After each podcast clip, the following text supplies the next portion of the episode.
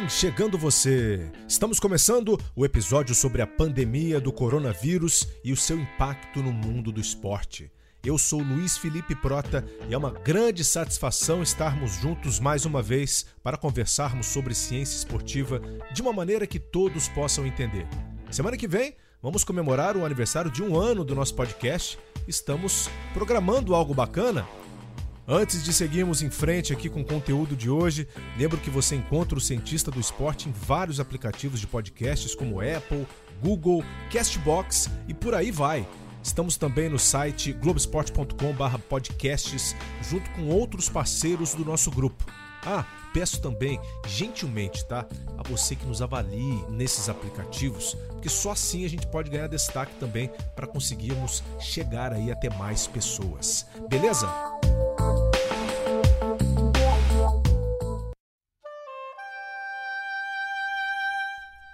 É o momento em que a ciência se mostra o melhor caminho para encontrarmos as respostas para nossos problemas. Solucionar o quebra-cabeça é o objetivo de nós todos em mais um capítulo da humanidade. Assim, aqui no nosso podcast do Cientista do Esporte, tivemos o compromisso de reunir médicos, professores, cientistas, técnicos, preparadores físicos e alguns ex-atletas para trazerem suas vivências neste momento delicado. Teremos também a participação do meu parceiro, o jornalista Guilherme Roseguini, trazendo sua experiência e visão dos Estados Unidos, onde trabalha como correspondente da Globo.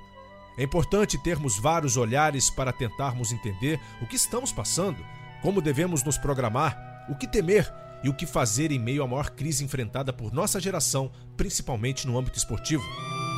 Como devemos nos comportar frente ao futuro incerto? Competições programadas para o ano estão caindo por terra como a mais importante do calendário, a Olimpíada de Tóquio. É grande a chance de seu adiamento ou cancelamento? Por enquanto, ela está mantida. Se você fosse atleta, você iria aos Jogos no cenário que temos neste momento? O desafio começou. Estamos vendo só a ponta do iceberg. Acompanhe a partir de agora.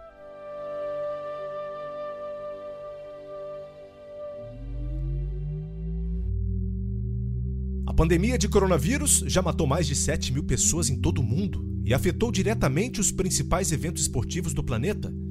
Em uma semana, nos deparamos com estádios sem torcedores, atletas e técnicos infectados e notícias sobre adiamentos ou cancelamentos de eventos esportivos. Para começar, vamos entrar um pouco mais nos detalhes do vírus com a professora virologista Luciana Costa, do Instituto de Microbiologia Paulo Góes da UFRJ, que nos conta melhor quem é esse vírus de onde ele vem. O SARS-CoV-2, que é o coronavírus que causa a COVID-19, que é essa nova doença que nós conhecemos desde o final aí de dezembro de 2019, ao que tudo indica, é um coronavírus que infecta morcegos e que então foi transmitido para os humanos. E nos humanos, na maior parte dos casos, ele também vai causar sintomas, sintomas e sinais leves de uma infecção respiratória leve, mas numa porcentagem considerável dos casos, 20% dos casos, você pode então ter a infecção importante do trato respiratório, também do trato respiratório inferior, a traqueia, os brônquios e os pulmões, e aí sim acarretar numa doença respiratória grave, que pode inclusive levar à morte cerca de 3,5% das pessoas infectadas. Então esse coronavírus que está agora infectando humanos, ele tem uma grande semelhança genômica com coronavírus que infectam morcegos e como eles são novos, então foram recentemente introduzidos nos humanos, na população humana, eles têm esse potencial então mais letal e mais grave. Pronto. Primeiro conhecemos com quem estamos lidando. Agora é importante entendermos o que ele é capaz de fazer no nosso organismo. Para isso, convidei a médica, pesquisadora e professora da UFRJ, que por sinal foi minha orientadora no mestrado e doutorado, a doutora Patrícia Rocco, para falar sobre a doença que leva o nome de Covid-19, como explicou para a gente a Luciana, a abreviação para coronavírus disease, e ela explica um pouco da parte clínica desse vírus, como a infecção se manifesta no nosso corpo e como podemos diferenciar com os sintomas da gripe. Quando a gente pensa em falar da clínica causada pelo Covid-19, os sintomas mais comuns são febre, cansaço, tosse seca. Algumas pessoas podem apresentar dor no corpo, congestão nasal, coriza, dor de garganta e até diarreia. Os quadros mais graves podem desenvolver dificuldade de respirar. E se você tiver dificuldade para respirar, deve ir imediatamente para uma unidade hospitalar. Outras pessoas podem não ter nenhum sintoma. Lembrem que no passado analisávamos somente os indivíduos com esses sintomas que visitavam re re regiões, por exemplo, como China, Itália, Estados Unidos. Só que agora a transmissão já está se fazendo de forma comunitária. Isso quer dizer, aquela pessoa pode passar o vírus para duas a três pessoas. E o aumento de casos contaminantes, contaminados, é extremamente alto. Logo, se você tiver algum dos sintomas que eu descrevi, por favor, fique em casa. Não se esqueça que os primeiros três a cinco dias do início dos sintomas são os de maior transmissibilidade. E os atletas teriam algum tipo de proteção ou resistência à doença?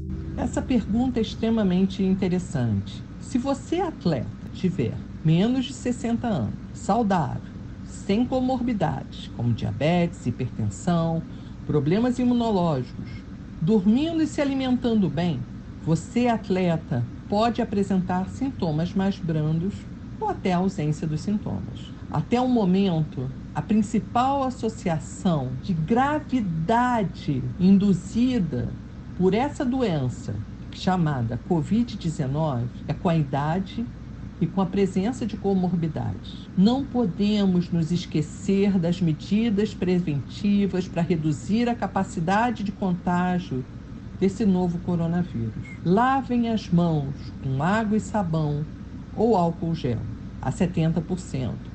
Isso tem que ser feito de forma frequente. Se você toca num corrimão, se você anda num ônibus, no metrô, imediatamente passe em álcool gel. Lembrem que uma das formas de contágio é através dessas superfícies. Então, cuidem-se. Se vocês apresentarem os sintomas respiratórios, mesmo que vocês não testem para o coronavírus positivo, por favor, façam isolamento respiratório. Fiquem em casa.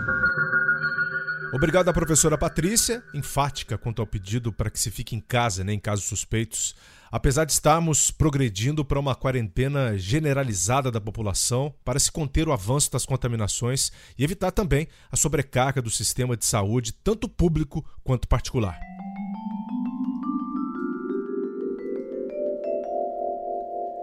Este é o momento que entramos no campo do esporte, que parece também respirar por aparelhos.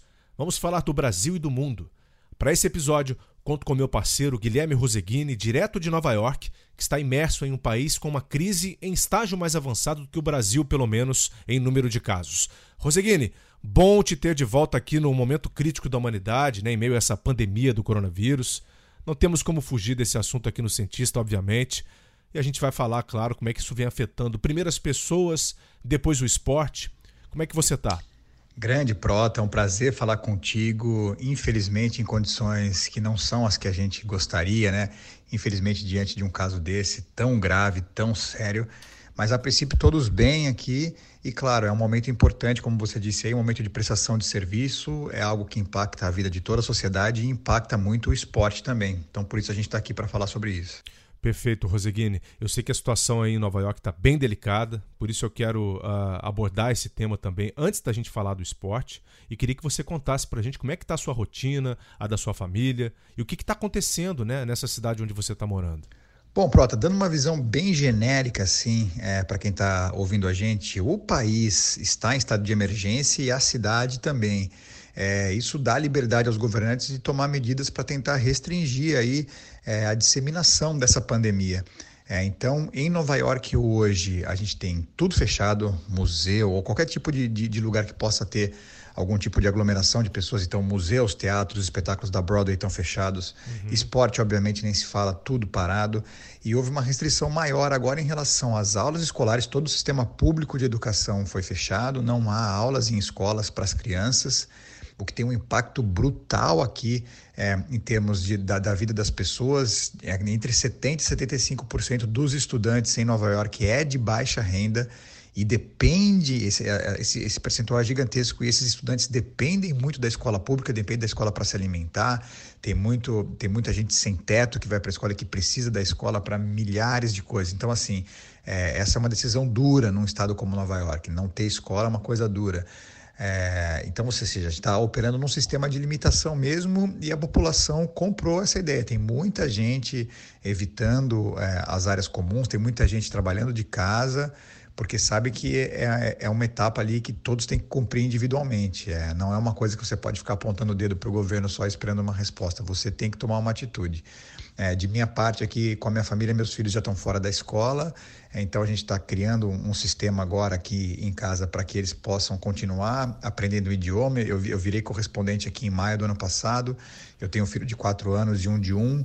O de quatro anos estava se adaptando ao idioma, então eu preciso continuá-lo ajudando nisso. Então eu estou mesclando meus trabalhos de jornalista, também tentando ser um professor aqui para ele nas horas vagas. É, falta tempo para o resto das coisas, viu? Eu imagino, Roseguini. Eu estou com os meus dois filhos em casa também, o Lucas, que tem seis anos, a Cecília, que tem três aninhos. E eu fico imaginando você aí, né, num país diferente, uma cultura diferente. Mas a gente vai superar isso tudo, viu? A gente vai passar por cima disso, tenho certeza. Vamos falar um pouquinho do esporte. Você falou que está tudo parado, né? A NBA foi a primeira grande liga a tomar medidas mais drásticas né, em relação ao coronavírus, depois que o pivô do Utah Jazz, o Rudy Gobert, jogador francês, acabou testando positivo para o vírus, né? E aí depois a liga acabou suspendendo a temporada por 30 dias e eu já soube que também já aumentou esse tempo de suspensão, que pode passar de dois meses. Qual que é o panorama geral dessa situação da NBA e o impacto já calculado disso tudo? O impacto é pesadíssimo, viu, Prota? É, a gente já viu algumas estimativas, sim, de algumas consultorias financeiras. Isso resvala ali na ordem de 2 bilhões de dólares. Pelo câmbio de hoje, a gente está falando de 10 bilhões de reais. Isso no caso só da NBA. É, a NBA vira a chave de todas as ligas profissionais aqui. Isso acontece de quarta para quinta é, da semana passada. A gente está falando de um período de tempo, no mesmo dia em que o Donald Trump, presidente americano, anuncia as restrições é, de voos da Europa para os Estados Unidos. 15 minutos depois é descoberto o teste positivo do Rudy Gobert para o coronavírus. Em duas semanas antes desse teste positivo, eles sabiam que o Rudy Gobert havia atuado em pelo menos cinco cidades diferentes e nesse rodopio, é, em cinco rodadas é, da NBA, dá para todos os jogadores terem repassado o vírus. Ou seja, todo mundo na NBA virou um grupo de risco, não tinha como mais segurar. A NBA então decide é, parar por ali e depois vem um efeito cascata. Todas as outras ligas profissionais e depois o esporte universitário também é, vão se desligando. Esse disjuntor vai caindo de uma forma geral ali Sim. pega todo mundo assim.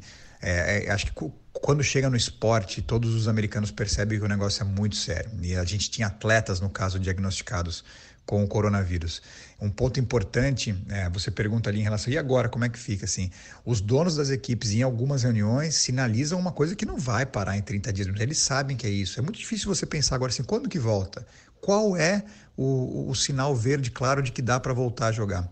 Então, assim, os donos de equipe preveem uma temporada que se arraste até talvez outubro. Olha só, que você tenha que arrastar a temporada até lá na frente, que tem uma pausa muito maior do que um mês. Ou seja, é bem sério e nós estamos longe do fim.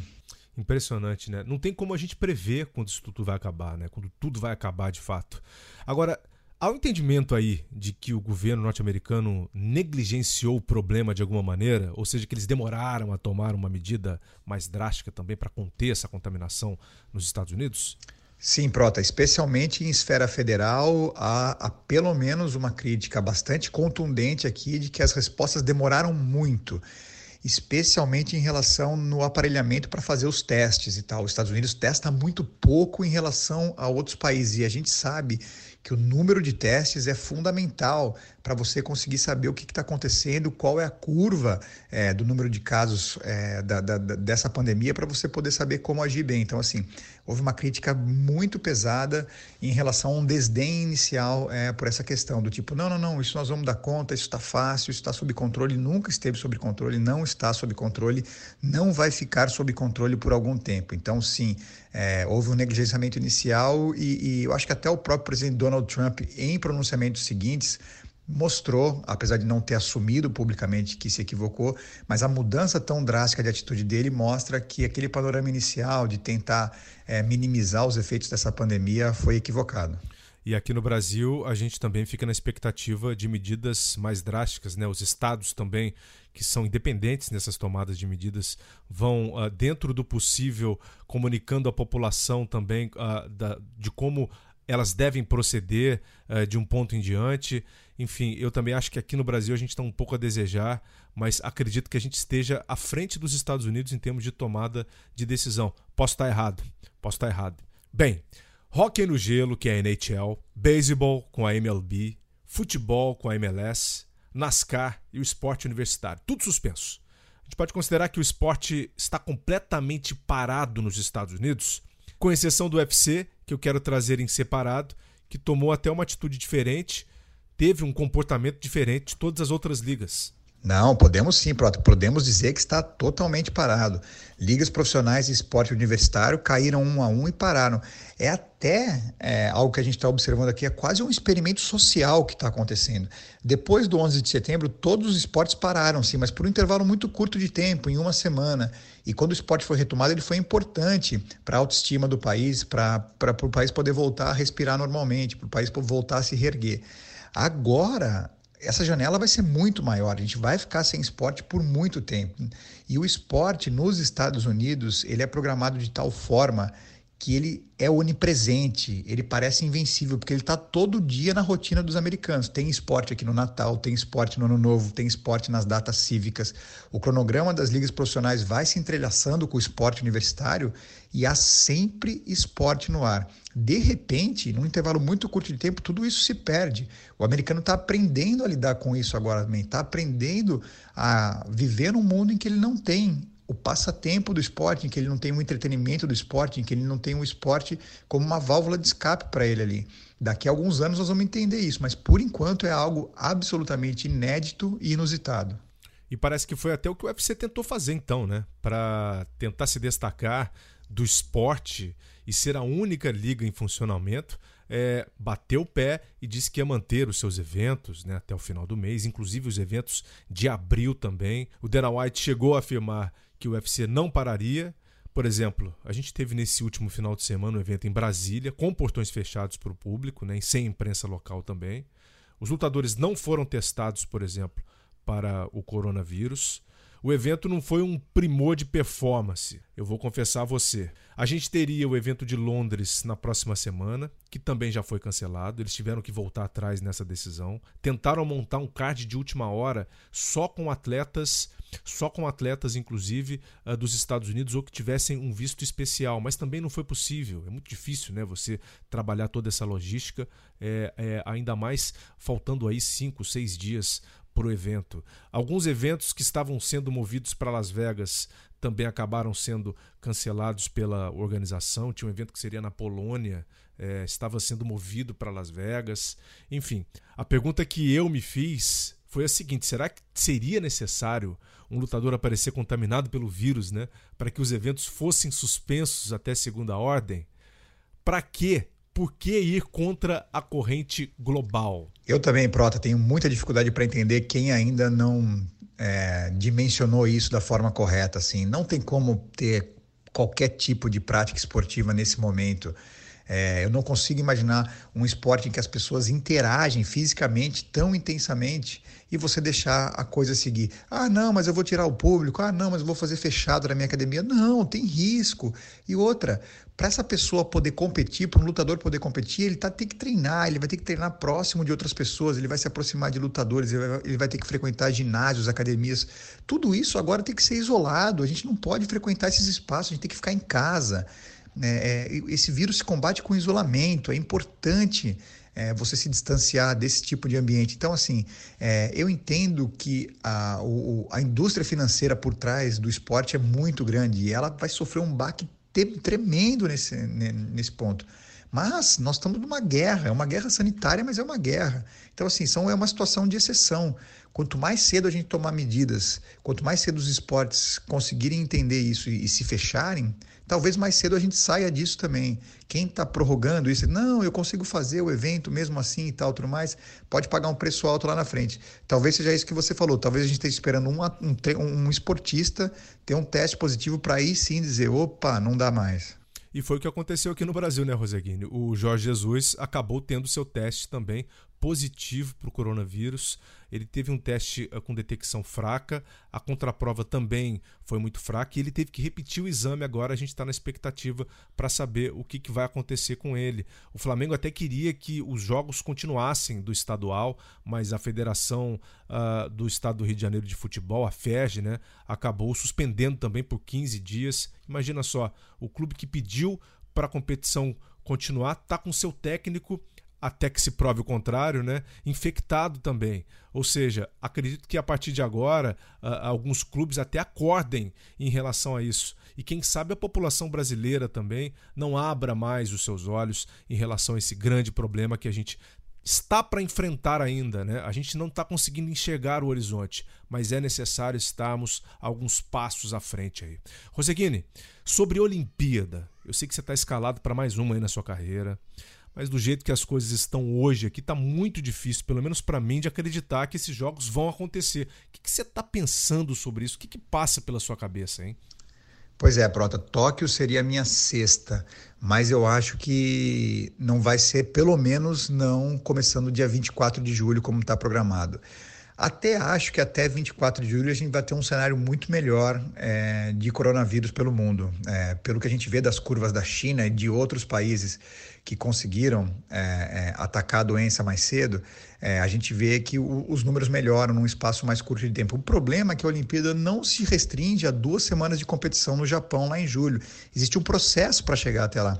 Então, o atleta agora teria que tá teria que estar tá fazendo treinamentos especiais, ele precisaria passar por competições preparatórias, existem as seletivas para que ele consiga a vaga todo esse processo vai ser atropelado. Esse processo não vai existir. A gente vê hoje nos Estados Unidos atletas tendo dificuldade para achar um lugar para treinar. Eu não estou falando de atleta pereba, não. Eu estou falando de Kate Ledeck, Simone Manuel, medalhistas olímpicos consagrados não encontram lugar para treinar.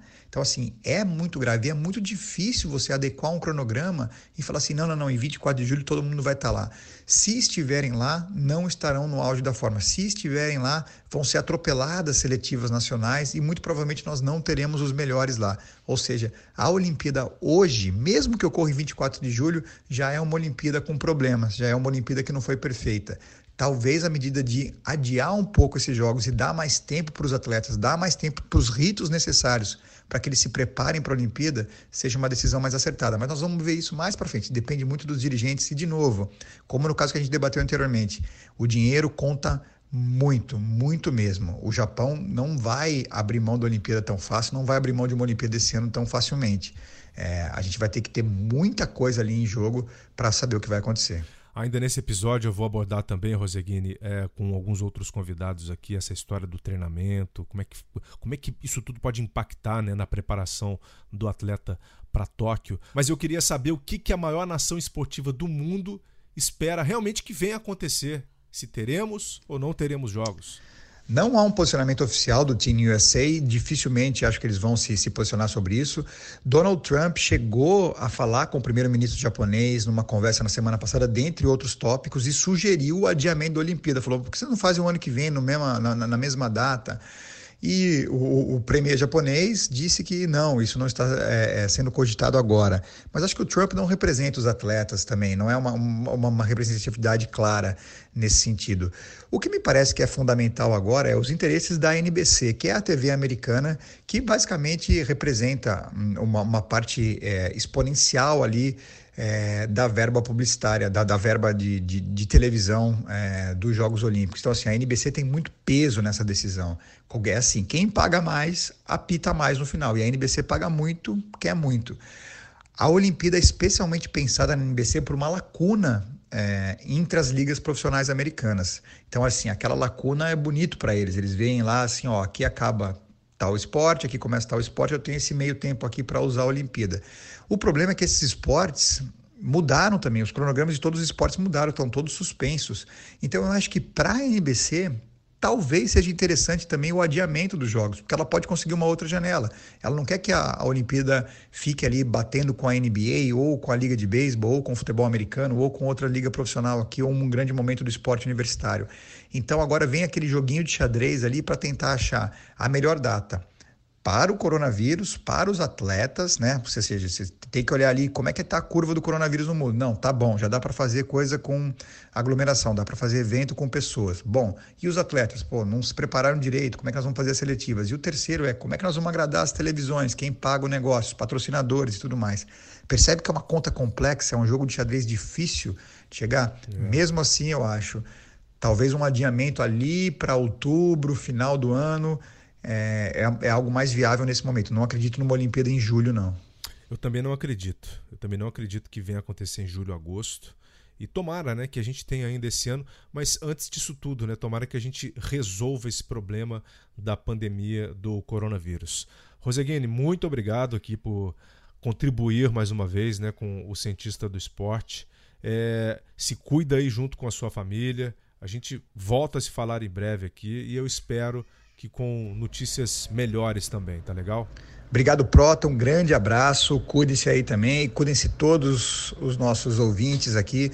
Vamos tomar cuidado e vamos vencer essa juntos, né? Cabe a gente também não ficar só é, cobrando do poder público, mas vamos fazer a nossa parte também. Estamos fazendo aqui. Espero que vocês façam por aí também. Um grande abraço. Até mais.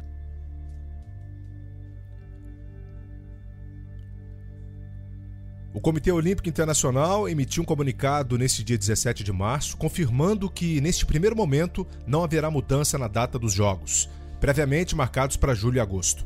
Mas sabemos que é inegável que a Olimpíada corre risco. Uma vacina poderia ser a solução? Mas há tempo suficiente para o seu desenvolvimento? Um grupo de pesquisadores de Israel afirma que conseguiria a vacina para maio. Seria isso possível? O professor microbiologista Leandro Lobo, da UFRJ e do podcast Microbiando, tem a resposta. Olha, realmente as Olimpíadas de Tóquio estão ameaçadas e não, não existe a possibilidade de se desenvolver uma vacina a tempo para, para proteger a população antes desse evento. Nenhuma chance disso. É, o desenvolvimento de uma vacina é um processo extremamente complicado. E mesmo que esses pesquisadores de Israel consigam criar a vacina, vamos dizer, na próxima semana, não haveria tempo hábil para testar essas vacinas, ou essa vacina, né, em humanos, para garantir a segurança dela. Então a gente precisa fazer uma diferença aqui entre você ter a tecnologia para criar uma vacina, uma coisa, tá? E ter a vacina pronta e disponível para ser aplicada numa pessoa é outra coisa diferente. Então, pode ser até que até o meio do ano algum cientista consiga, algum grupo consiga criar uma vacina, mas não há tempo hábil para testar a vacina, para garantir a segurança dela, para que ela possa ser usada em grande escala. E nós temos que pensar também que essa vacina precisaria ser produzida, então seriam milhões e milhões de doses da vacina, tá? E distribuídas no mundo inteiro. Então, não vai ser a vacina que vai salvar a, as próximas Olimpíadas. Não teremos a vacina. E provavelmente o mundo ainda estará contagiado pelo novo coronavírus em julho. Isso me levou a fazer uma pergunta para Diogo Silva, ex-atleta da seleção brasileira de taekwondo, com grande experiência em Jogos Olímpicos. Diogo Silva, você iria para a Olimpíada em meio a todo esse caos? Pensando em Jogos Olímpicos, é uma resposta extremamente difícil, porque os Jogos Olímpicos acontecem uma vez a cada quatro anos. Então, pensando nesse sonho olímpico e o que seria difícil de dar uma resposta, eu, como atleta, é, eu iria avaliar realmente se eu estou correndo risco de vida e a gravidade que isso pode ser de fato eu não saberia dar essa resposta. Eu classificado agora, se eu tivesse classificado agora para os Jogos Olímpicos, como eu estava classificado em 2012 para os Jogos Olímpicos de Londres e soubesse dessas notícias, eu, eu acredito que eu iria treinar normalmente iria evitar treinamentos externos, viajar para outros países, fazer intercâmbio e também não trazer atletas de fora para o Brasil. Ia ficar treinando aqui como se nada tivesse acontecendo até junho. Chegando em junho para julho, 30 dias antes dos Jogos Olímpicos, caso ainda muitas notícias de dano positivo para o coronavírus, isso uma pandemia, principalmente no Japão, acredito que a própria delegação já iria se abster de participar e o atleta também teria que abster de participar, até porque a vida dele é mais importante, né? A nossa vida é mais importante que os Jogos Olímpicos. Mas isso, isso vai ser uma decisão extremamente difícil para cada atleta, porque nós estamos falando de sonhos, né? E sonhos são imensuráveis e, e determinados sonhos, como a medalha olímpica, pode mudar um país, né? Pode mudar uma vida. Então é difícil, difícil. Essa eu não sei como responder. Verdade, Diogo. Difícil. Quando colocamos nossas vidas em risco, a decisão torna-se muito difícil. Marcelinho Machado, ex-jogador da seleção brasileira de basquete, com participação na Olimpíada de Londres e em cinco mundiais no currículo, não concorda com a realização dos Jogos e analisa como pode estar a mente de um atleta vivendo essa expectativa. Com relação aos Jogos Olímpicos, eu acho um pouco irresponsável, acho inviável que nós tenhamos os Jogos Olímpicos desse ano na data prevista. É, acredito que até alguns países, principalmente asiáticos, tenham conseguido controlar um pouco a propagação do vírus, mas é, é um vírus que está se espalhando pelo mundo inteiro e quando a gente fala em Jogos Olímpicos, a gente fala em aglomeração, é, pessoas viajando do mundo inteiro para lá e para a cidade que vai sediar, no caso Tóquio. Então eu acho inviável, eu acho que na cabeça do atleta é, a preparação já não vai ser a mesma. Vários eventos, não só eventos testes, mas também classificatórios para a Olimpíada foram cancelados. E eu posso falar de basquete, né, que era previsto para junho, quatro eventos que dariam quatro, as últimas quatro vagas para o torneio é, masculino de basquete. Então, eu não sei como é que seria feita essa classificação caso é, o COI decida que, que é viável ter os jogos. Poderia ser feito através de ranking, mas aí já eu acho não seria justo do jeito que, que se previa, né? É, serão 24 seleções buscando quatro vagas. Mas eu acho que nessa hora você tem que pensar numa coisa maior, né? Você tem que ter prioridades. E a prioridade é a saúde né, da sociedade como um todo. É, se o esporte ele prega tanto saúde, né, tanto bem-estar, eu acho que tem que dar o exemplo, tem que partir da, daí. Então eu acho, eu acho inviável, eu acho que o atleta hoje está com essa cabeça da incerteza e com a, a, a sua preparação talvez colocada em risco, né? Também pra, pelas condições de treinamento que ele vai vir a ter. Então, eu acho inviável que tenha a Olimpíada e acho que isso tem que ser postergado, de repente, para um ano para frente, né? Para que, que seja disputado com tranquilidade. Diogo Silva, Marcelinho Machado tocaram num ponto importante, o treinamento, ao qual se referiu também o Guilherme Roseguini. E tudo isso pode ser prejudicado. O Comitê Olímpico Internacional também recomendou que os atletas continuassem suas preparações para os Jogos.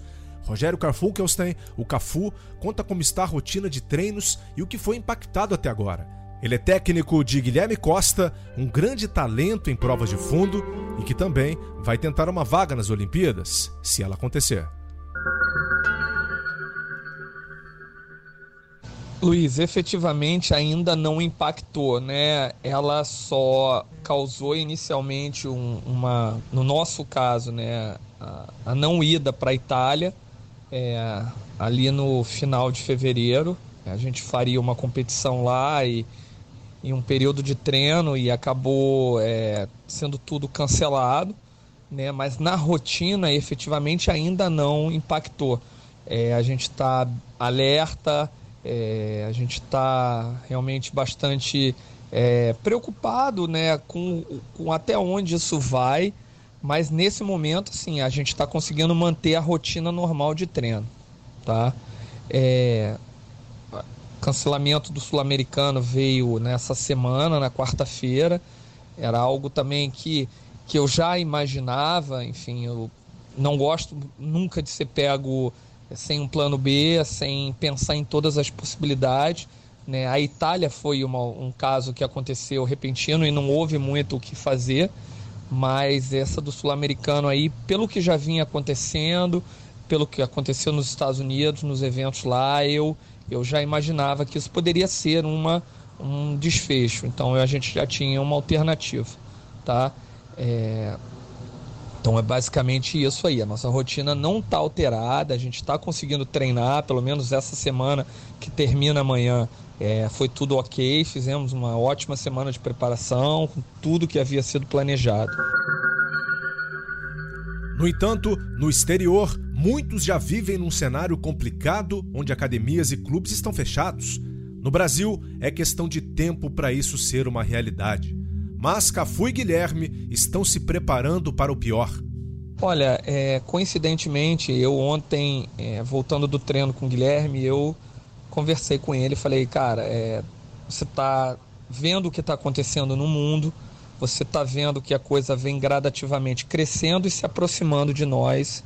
Então, é, a gente precisa ter em mente que é, pode haver uma proporção maior ainda que venham a ser tomadas é, medidas que não estavam é, no nosso planejamento, como o cancelamento de uma seletiva, o, adiamento dessa, dessa seletiva, o cancelamento ou adiamento dos Jogos Olímpicos. Então a gente precisa ter isso em mente. Por quê? Porque é, se a gente consegue visualizar esse problema, a gente começa a criar alternativas para ele. Né? Primeiro é administrar emocionalmente, não deixar que isso interfira na motivação, que isso não faça com que o atleta perca o foco, né? A preparação é uma coisa, a capacitação é uma coisa. Atingir o nível técnico que a gente deseja atingir é, para chegar nos Jogos Olímpicos, para chegar na seletiva olímpica, é o mais importante. Não havendo é, essas competições ou havendo uma alteração no calendário, é, o objetivo foi alcançado, que era atingir aquele patamar. Se for adiado, a gente pode brigar para capacitar mais, para treinar, para estar tá melhor ainda. Então, assim, é tornar o inimigo, né, ou tornar o aquilo que a gente não quer é, que aconteça, algo que a gente consiga administrar, trazer para nossa rotina e fazer até com que sirva de motivação. Se estamos falando de treino, estamos falando de contato com o vírus. E como evitar ao máximo essa exposição?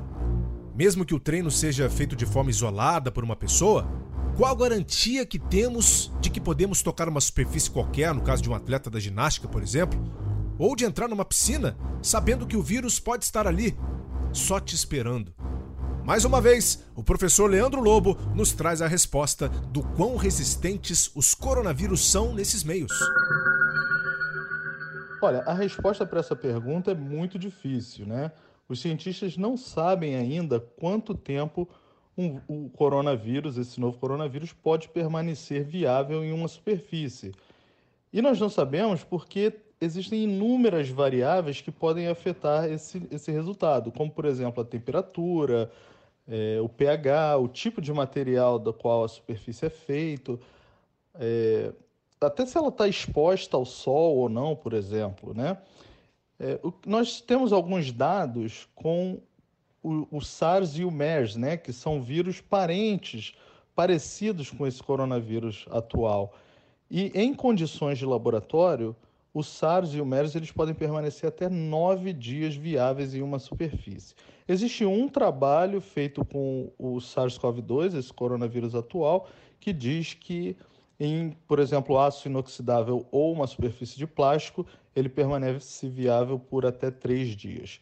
Mas é importante lembrar que ele é facilmente inativado com água e sabão, ou com álcool, álcool 70%, por exemplo, ou a água sanitária, uma solução de água sanitária 0,1%, e a maioria dos produtos de limpeza também conseguem inativar esse vírus.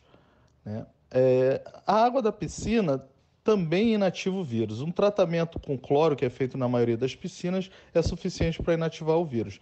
Mas vamos lembrar novamente que é, as áreas comuns da piscina, os banheiros, né, os metais dos banheiros, eles podem transmitir o vírus e o contato pessoa a pessoa com outros frequentadores dessas áreas, tá? Isso reforça a importância de se manter limpo todo o ambiente de treinamento, como acontece na American Top Team, a maior academia de MMA do mundo, localizada na Flórida.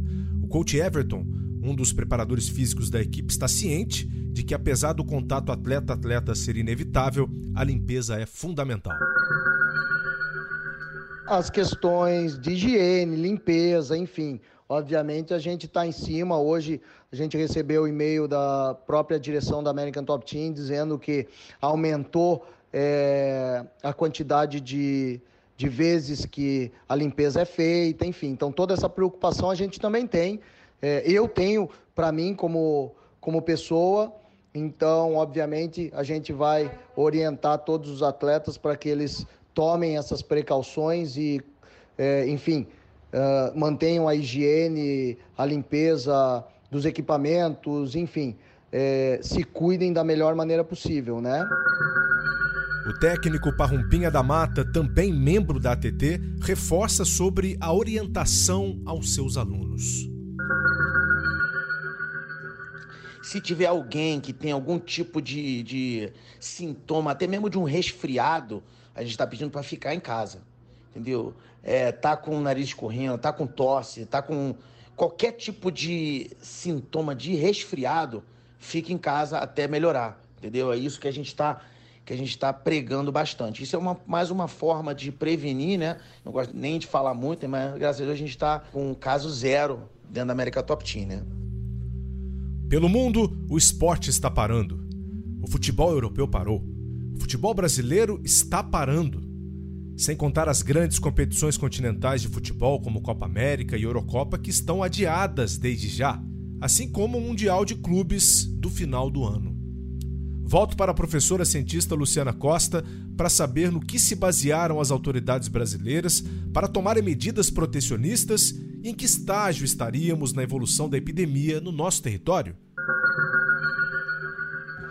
As autoridades se guiaram por esse protocolo né, ou essas regras né, é, definidas por observação científica, obviamente, da Organização Mundial de Saúde, junto com cientistas de todo o mundo, que dizem então que é, existem conjuntos de medidas que são tomadas de acordo com cada nível em que você está da epidemia. Então, as medidas como, restritivas como essa de cancelamento de grandes eventos, também esportivos, né? É, ou, ou de restrição da como realização desses eventos com portões fechados, sem plateia, elas então são, são ditas pelo protocolo que devem ser tomadas a partir do momento que você está no nível 1 ou no nível 2 de desenvolvimento da epidemia, né? mas principalmente no nível 2. Nesse sentido, nós estamos, nesse momento, num nível 1 na maior parte do país, né, no, no, início de nível 1, porque ainda não temos a transmissão comunitária, ou transmissão sustentada na, na população, e nas cidades de São Paulo e Rio de Janeiro, nesse momento que começamos então a, a migrar para o nível 2, porque já identificamos alguns casos de infecção é, comunitária desculpe, de transmissão comunitária. E aí, então, essas medidas restritivas foram tomadas no momento certo, né? foram deflagradas no momento certo, que é conforme o que, o que é recomendado, que devem ser tomadas, então, quando você tem essa. É, quando você chega, então, na epidemia, no nível 2, né? num, num nível de contenção 2, ou de conjunto de medidas que precisam ser tomadas. Nós chegamos, a, a partir do momento que nós chegamos num nível 2 bem inicial, as autoridades é, do Rio de Janeiro e de São Paulo, obviamente junto com o Ministério da Saúde, tomaram a decisão acertada, então, de cancelamento desses eventos ou da realização deles com portões fechados. O que poderia até se fosse o caso, ser considerado esperar para um pouco mais à frente, mas então eles tomaram a medida no momento correto, não, não houve uma demora na tomada dessa, dessa decisão. Portanto, Fecho esse episódio com essa mensagem positiva da professora Luciana. Começamos bem. Podemos estar no caminho certo. Há esperança para reduzirmos os efeitos mortais da propagação do vírus? O esporte é secundário neste momento, mas muitos vivem e dependem dele. Não há como esquecê-lo. Mas nossas vidas estão em primeiro lugar. Vamos fazer nossa parte e seguir as orientações fundamentadas cientificamente. No texto do blog do Cientista do Esporte, vou colocar alguns links de aplicativos e sites úteis para facilitar na tomada de sua decisão. Este episódio contou com a colaboração de amigos queridos que, neste momento, se solidarizam para informar a população. Agradeço muito a todos e a você pela escolha de parar e nos ouvir. Divulgue para mais pessoas. Até o próximo. Vida longa aos cientistas!